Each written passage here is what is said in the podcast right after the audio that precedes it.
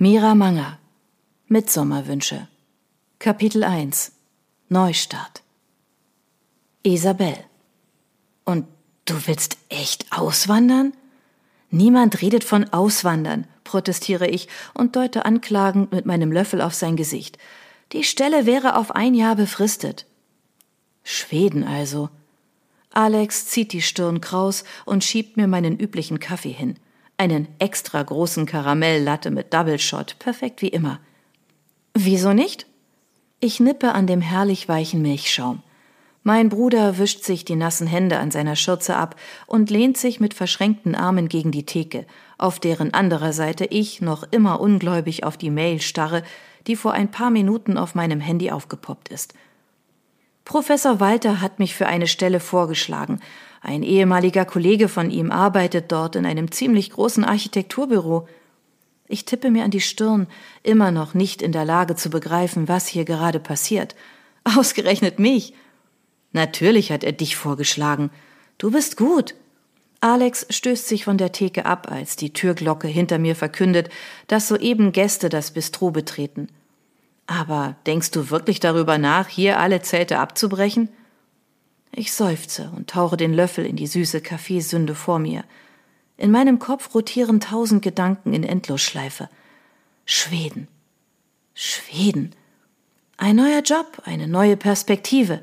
Das Auslandssemester, das ich während meines Studiums nie gemacht habe. Ich könnte endlich eine richtige Architektin sein. Diese Aussicht bringt ein aufregendes Ziehen in der Magengegend mit sich. Isabel? Die Stimme meines Bruders reißt mich aus meinen Gedanken. Hm? Du hast meine Frage nicht beantwortet. Keine Ahnung. Du weißt, dass ich nicht besonders an meinem Job hänge. Wie so oft wandert meine Laune in den Keller, sobald ich an das winzige Büro an der Deutzer Freiheit denke, in dem man mich nie etwas machen lässt, was über die simpelsten Schritte der Grundlagenplanung hinausgeht. Alex schnaubt. Kein Wunder, diese Blutsauger beuten dich ja auch aus. Dein Gehalt ist ein Witz. Denkst du, das weiß ich nicht?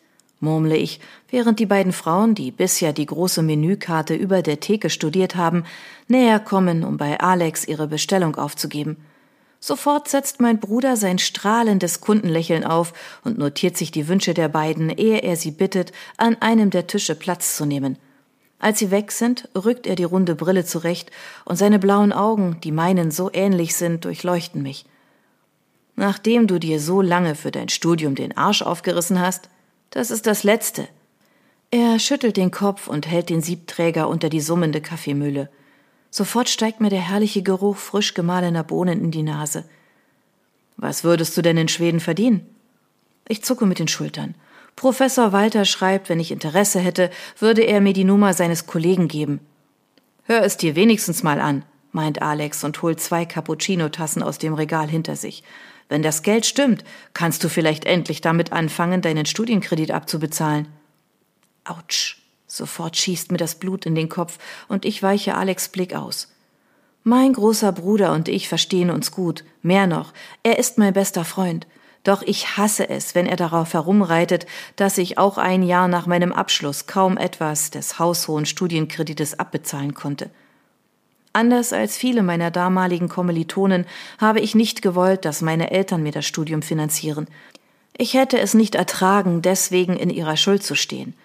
Deshalb war ich gezwungen, mit einem Haufen Schulden ins Berufsleben zu starten. So ist das nun mal, aber ich bin es leid, ständig daran erinnert zu werden.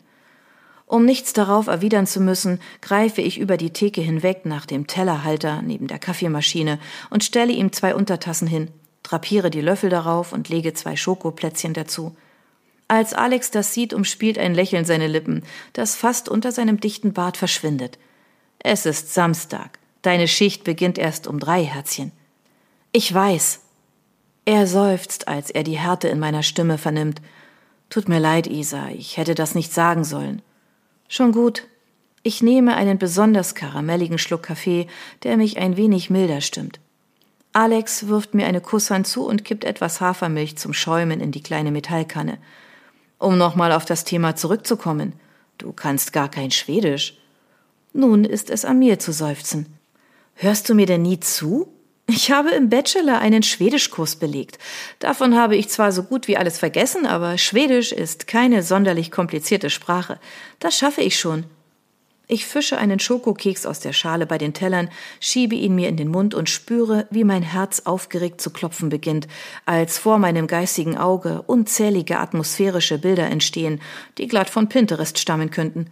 Wälder, Seen, Flüsse, rote Holzhäuschen, Freiheit. Alex, der zu ahnen scheint, was in mir vorgeht, schmunzelt. Und du würdest nach einem Jahr wiederkommen? Klar, bevor ihr mich vermisst, bin ich wieder da. Ihr? Alex lacht.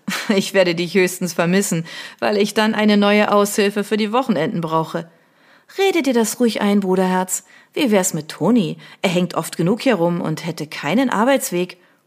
Obwohl Alex Freund schon 30 ist, lässt er sich mit seinem Psychologiestudium Zeit und könnte meinen Bruder problemlos im Naked Cat unterstützen. Doch dieser schüttelt energisch den Kopf. Oh nein, kannst du vergessen. Für die Gastro ist er völlig unbrauchbar. Das ist natürlich tragisch. Ich trinke meinen Kaffee aus und schiebe Alex das leere Glas hin. Als sich unsere Blicke treffen, beschließe ich, mir einen brüderlichen Rat einzuholen. Denkst du, ich sollte es machen? Alex lächelt.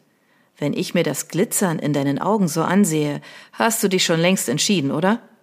Mein Herz macht abermals einen aufgeregten Satz, als mir klar wird, dass er recht hat. Wenn die Konditionen stimmen, wüsste ich nicht, wieso ich diese Chance nicht nutzen sollte. Ich grinse ihn an. Du wärst nicht du, wenn du dich nicht sofort in jedes Abenteuer stürzen würdest, das sich dir bietet, Schwesterchen. Er wirft sich ein frisches Geschirrtuch über die Schulter und zwinkert mir zu. Also, Worauf wartest du? Schreib deinem Prof zurück. Schnell. Als ich das Naked Cat um 19 Uhr schließe, kommt Alex gerade aus der Haustür nebenan, um mich nach Hause zu begleiten, so wie jeden Abend. Hi, ich habe dir was mitgebracht.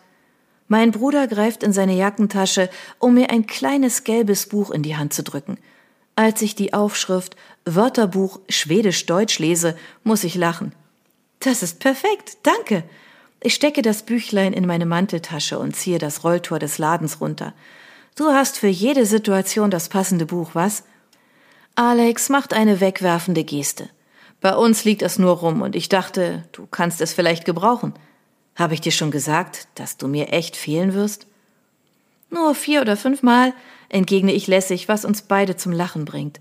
Ich schultere meinen Rucksack und Seite an Seite schlendern wir die Fußgängerzone hinab Richtung Heimat. Wann telefonierst du mit diesem Svensson? fragt Alex. Mein Professor hat geschrieben, ich soll es am Montag gegen zehn probieren. Sofort ist die Aufregung von vorhin wieder da und mein Magen zieht sich zusammen. Alex gepierste Lippe kräuselt sich zu einem Grinsen. Mann, ist das aufregend.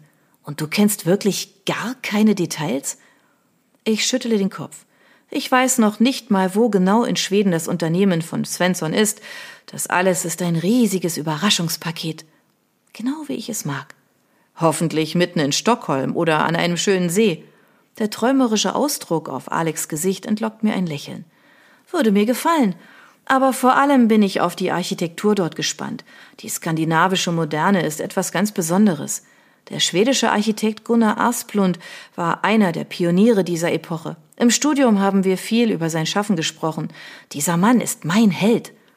Während ich von meinem Fachgebiet schwärme, entgeht mir nicht, dass Alex neben mir eine alberne Grimasse schneidet. Ich weiß, wir hatten diese Diskussion schon oft, Herzchen, aber ich werde nie verstehen, wie du dich so brennend für Gebäude interessieren kannst. Es sind nur aufeinander gestapelte Steine. Ich schnaube. Unsinn! Bauwerke sind so viel mehr als nur Gebäude. Sie sind Kunst, Kreativität, manchmal eine Botschaft, ein Statement. Ist deine Wohnung auch ein Statement? Alex Stimme trieft vor Sarkasmus, als wir vor dem hässlichen, mit rotem Backstein verklinkerten Mehrfamilienhaus aus den 70ern stehen bleiben, in dessen viertem Stock meine schäbige Einzimmerwohnung liegt.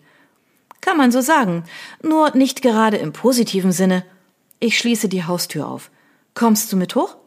Klar, muss doch jetzt jede Sekunde auskosten, die du noch hier bist. Auf dem Weg nach oben wächst der Anflug eines schlechten Gewissens in mir, den ich rasch wegschiebe. Auf meiner Etage angekommen, schließe ich die Wohnungstür auf und wir betreten mein kleines Reich. Während ich mich meiner Stiefel, des Mantels und des Rucksacks entledige, ist Alex schon auf dem Weg ins Wohnzimmer.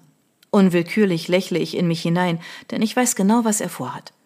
Als ich ihm wenig später folge, sitzt er auf dem alten Palettensofa, meinen aufgeklappten Laptop vor sich. Ich suche nach dem Unternehmen von diesem Svensson, bestätigte er meinen Verdacht und macht mir Platz. Wie heißt er mit Vornamen? Henrik oder Henrik, glaube ich. Ich lasse mich neben ihn in die Kissen fallen. Auch wenn ich kein Problem damit hätte, mich vom Standort meines potenziellen neuen Jobs überraschen zu lassen, brenne ich nun plötzlich ebenfalls darauf zu erfahren, wohin es mich verschlagen wird. Oh. Alex dichte Augenbrauen wandern in die Höhe, sein Blick ist gebannt auf den Bildschirm gerichtet. Alarmiert setze ich mich auf. Was meinst du mit Oh? Gibt es ein Problem? Anstelle einer Antwort dreht Alex den Bildschirm in meine Richtung, sodass ich sehen kann, was er sieht. Gotland? Verständnislos schüttele ich den Kopf. Noch nie gehört. Eine schwedische Insel. Irgendwo im Nirgendwo. Ich rufe die Bildersuche auf und klicke mich durch die ersten Fotos. Bis auf endlose Küsten, Felder und einige mittelalterlich wirkende Städtchen scheint auf dieser Insel tatsächlich der Hund begraben zu sein. Sofort regt sich Enttäuschung in mir. In diesem Kaff soll Svenssons Unternehmen liegen? Gib mal her. Alex nimmt den Laptop wieder an sich. Einige Minuten lang schweigen wir, während er das Netz durchforstet. So klein ist die Insel gar nicht, sagt er. Gerade der Bau von Ferienanlagen boomt dort, genau wie auf der benachbarten Insel. Svensson Architekta gibt es seit 2010. Es scheint ein solides Unternehmen zu sein. Hier steht, sie restaurieren historische Gebäude, von denen es auf der Insel eine Menge gibt. Zumindest ein kleiner Lichtblick. Wenn ich etwas noch mehr liebe als Gebäudeentwurf und Raumplanung, dann ist es die Restaurationsarbeit an alten Bauwerken. Dennoch, ein Jahr auf einer verschlafenen Insel ist nicht gerade das, was ich mir vorgestellt habe. Alex lächelt mir aufmunternd zu, was ich erwidere, doch es gelingt mir nur halb. Danke fürs Recherchieren. Als er meinen Blick bemerkt, runzelt er die Stirn. Du hast was anderes erwartet, oder? Kann sein, räume ich ein, aber ich warte das Telefonat ab. Vielleicht ist Svensson Architekter es wert.